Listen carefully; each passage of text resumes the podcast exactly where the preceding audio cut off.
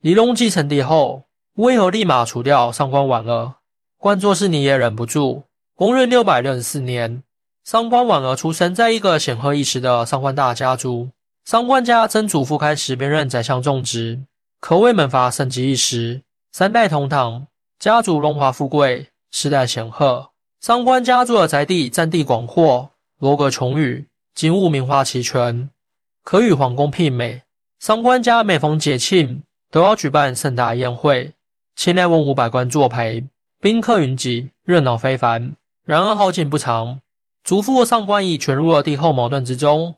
被积怨已久的武则天以莫须有的罪名赐死，一夕之间，上官家族从云端跌落，没入了官府。这对上官家族无疑是晴天霹雳。他们万万没有想到自己会沦落到这步田地。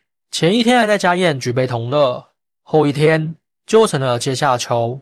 幼小的上官婉儿还不明白发生了什么，她天真烂漫，对祖父被虐杀的惨状一无所知。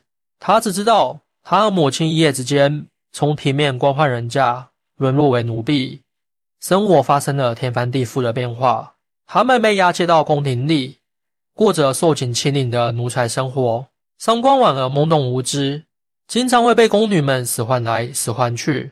他们会故意给上官婉儿布置难以完成的任务，然后以各种理由责罚她。起初，上官婉儿无法适应这样的生活，她哭闹不止。甚至试图逃跑，但是公众监督太严，他根本无处可逃。每当他想起从前家宅华美、衣食无忧的日子，就更加伤心和绝望。他开始怨恨起造成这一切的武则天，也怨恨自己的命运。渐渐的，哭闹也不能改变现状。上官婉儿只能憋着一口气，默默承受着宿命的安排。她愈发沉默寡言，脸上常常挂着恐惧和破碎。然而，她的母亲郑氏却并未屈服。在绝望的环境里，郑氏仍然坚持每天教导女儿，不让她失去对生活的希望。她耐心地引导上官婉儿学才诗，教她识出音律。郑氏告诉上官婉儿，只要不放弃，就还有翻身的机会。他希望上官婉儿能保有优雅聪慧的本性，即使命运暂时不公，也不能放弃自我。在母亲的悉心教导下。上官婉儿渐渐长大，即使生活在低微之地，她还是显示出过人的才华。她善于言谈，举止优雅，深受教养。村里的老人经常会夸奖她明智稳重，举止大方。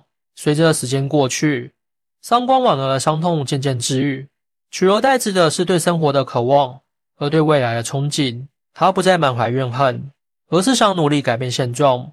十四岁那年。上官婉儿终于等来了翻身的机会，在宫廷选美的时候，她袅袅婷婷的出现，吸引了武则天的注意。其实，武则天早有耳闻上官婉儿才华出众，这次选美正是一个机会，想要一睹上官婉儿的风采。于是，武则天亲自对上官婉儿进行了拷问。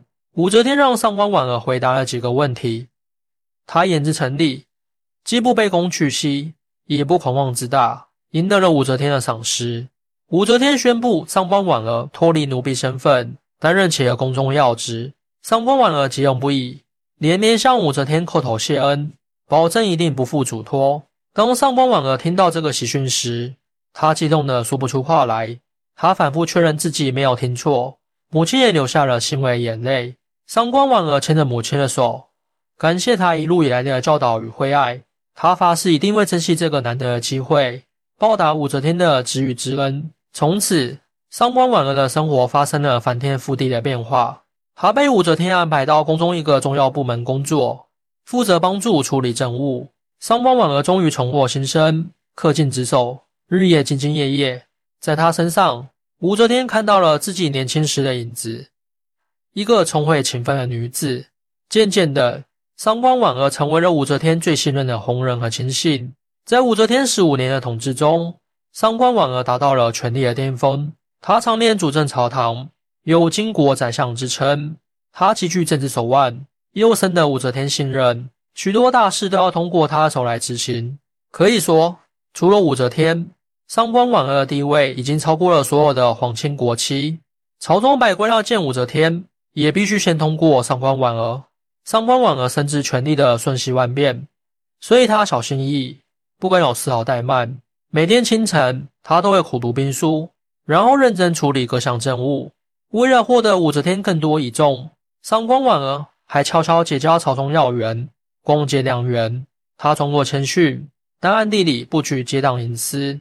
渐渐的，朝堂上几乎没有人不惧怕他的力量。武则天退位后，上官婉儿的好日子并未结束。他很快就得到新登基的中宗明显重用，不仅封为昭容，还继续掌管朝里诏书大权。他仍然把持大局，手握生杀大权。朝中官员对他又恨又怕，想要打倒他，却无从下手。上官婉儿心知肚明，但他只是不动声色，继续把持大权，形势更加强势。渐渐的，权力也让上官婉儿变得心机深沉。他与韦后等人暗中勾结。意图排斥李唐宗室，建立外姓称霸。为了达成目的，上官婉儿用计谋分化李唐宗室的关系，挑拨他们内斗。他巧言令色，收买人心。李唐宗设置奸细，收集权贵的黑材料，李唐皇室的势力因此被削弱。有人劝上官婉儿注意分寸，他只是微微一笑，没有正面回应。好景不长，中宗驾崩，韦后意图效仿武则天称制。随即引发了李隆基的政变。政变爆发的那一刻，上官婉儿还沉浸在权力成功的喜悦中。他万万没有想到，自己也无法逃脱这场风暴。政变军攻入宫中时，上官婉儿还在梳妆打扮，未及逃脱，就被来势汹汹的李隆基斩杀在地，鲜血溅满墙壁。上官婉儿绝望的哀嚎在宫廷中久久回荡。她不甘心地咬牙切齿。直到生命的最后一刻，上官婉儿看着自己的鲜血不断流淌，意识渐渐模糊，终于理解权力的无常。生前权倾朝野，死后身首异处。上官婉儿的一生可谓是传奇。她从沦落奴婢到女宰相的境界跨越，是罕见的殊途同归。情势风云变幻，让他最终也未能逃离权力斗争的悲剧。上官婉儿的故事警示后人。权力终究是一场空，明哲保身才是正道。他因为权力的欲望而上升，又因此陨落。生命的价值究竟在哪里？后人需深思。欢迎大家一起来讨论。您的支持是我更新的动力。更多精彩内容，请关注伴你听书。